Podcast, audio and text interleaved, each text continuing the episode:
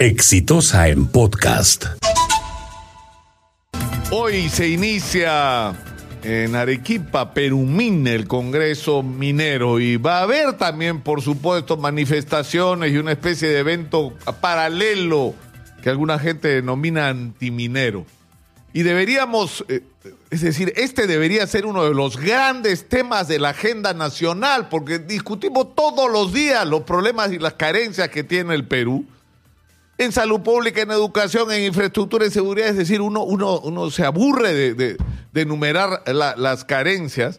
Y está claro que lo que enfrentamos es una contradicción que no debería existir. Somos un país rico. No es que nos falten recursos para resolver nuestros problemas, nos sobran recursos para resolver nuestros problemas. El origen de, de la crisis que tenemos hoy tiene dos problemas fundamentales que el dinero que tenemos, producto de la explotación de nuestros recursos y que se convierte en impuestos y en canon, lo estamos mal utilizando por un problema gravísimo de gestión pública. No tenemos a la mejor gente en los lugares adecuados.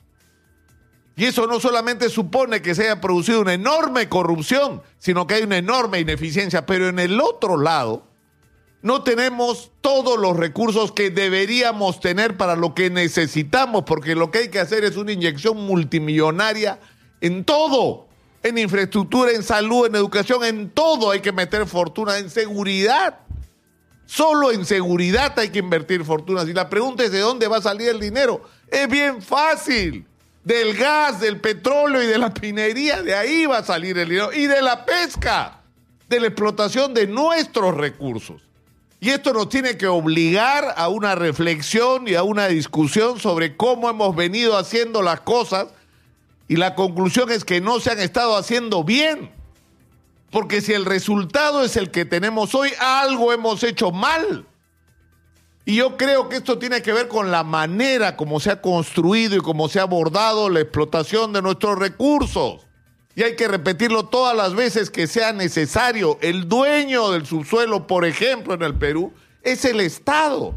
Y el Estado entrega con procedimientos que no son transparentes, en los cuales no participa la gente que es afectada por esas decisiones y que ha terminado otorgándole derechos sobre la explotación del subsuelo a empresas, a personas y a corporaciones que pagan 3 dólares en el mejor de los casos por hectárea al año.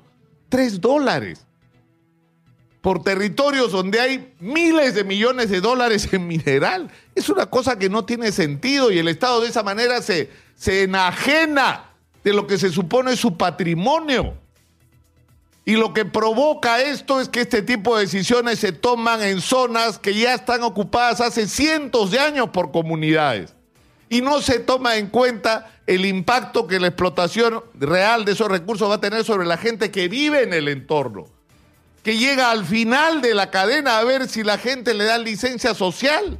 Y ese es el origen del conflicto. Hay que hacer primero, primero, que los procedimientos previos de determinación de si hay recursos, el impacto que esto va a tener sobre la naturaleza y sobre la vida social de la gente, se haga antes de otorgar las concesiones con la participación directa de la gente, de las poblaciones que viven y que deberían ser las primeras beneficiarias y que no lo son.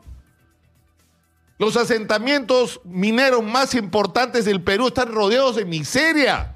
Y eso es una vergüenza y es una prueba de que algo se ha hecho mal, insisto. Entonces hay que cambiar el chip y eso le resulta muy difícil a alguna gente. Es decir, no podemos seguir en esta eh, alternativa en la que nos ponen entre los antimineros que quisieran que no se explote ningún recurso y aquellos que pretenden que se explote a cualquier precio. Y hay que decirlo crudamente. Y si los cholos protestan hay que meterle bala. Eso es lo que alguna gente piensa de cómo deben hacer las cosas. Es más, así se han estado haciendo las cosas desde el Perú. No funciona, señores, no funciona. Hay que hacer un cambio donde el Estado tiene que tener un rol decisivo donde las comunidades y personas afectadas deben ser no solamente consultadas, sino tienen que ser socias de los proyectos, porque es su territorio y su vida la que va a ser afectada. Y en tercer lugar, donde obviamente tiene que participar la empresa privada. Pero eso es una discusión que no tiene sentido tampoco. Si ellos son los que tienen los recursos y la tecnología, ¿cómo no van a ser parte? Pero oigan, en un negocio para todos, para todos, y donde nos beneficiemos todos y no nos pase como nos está pasando en el gas, que es algo de lo que no nos estamos ocupando. Cada día nos están robando miles de millones de dólares. Cada día, porque estamos regalando nuestro gas y no estamos hablando de eso. Por eso es que hay que cambiar a la clase política. Por eso hay que, cambiar la gente, hay que cambiar de gente. He dicho. Este fue un podcast de Exitosa.